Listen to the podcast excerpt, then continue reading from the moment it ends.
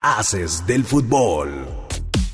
Este viernes se reanuda la Liga MX en su jornada 4. El primero de este viernes será el duelo entre Puebla contra Monterrey a las 7 de la noche. Al finalizar, Cholos enfrenta a Pumas a las 9 de la noche. Ya para el sábado, los Tigres reciben a San Luis a las 7 de la noche y para las 9 dos duelos se llevarán a cabo. Juárez recibiendo a Chivas y América Mazatlán. Ya para el domingo, Toluca al mediodía enfrenta a León y Pachuca cierra las actividades contra Necaxa a las 7 de la noche. Cabe resaltar que el duelo entre Querétaro y Cruz Azul, correspondiente a esta jornada, se llevará a cabo el siguiente 29 de marzo a las 8 de la noche.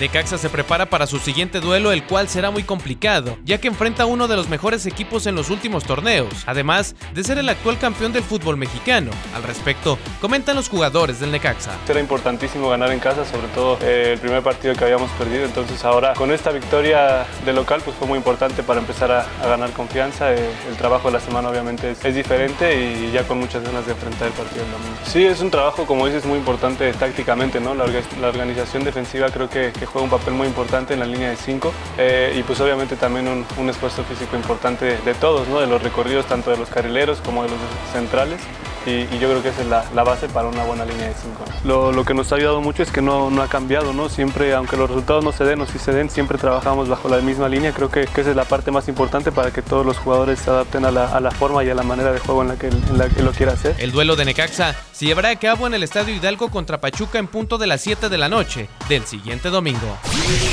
El joven aguascalentense Santiago Díaz Hernández fue convocado por la Federación Mexicana de Wushu Kung Fu para representar a México en el Campeonato Internacional de Wushu Acrópolis 3 International Wushu Tournament, que se llevará a cabo del 7 al 15 de febrero en la ciudad de Atenas, Grecia. El Wushu ha sido una disciplina de constante crecimiento en la entidad, la cual le ha dado a Aguascalientes resultados destacados en diversas competencias. Por ende, se espera una buena participación por parte del seleccionado a esta justa deportiva.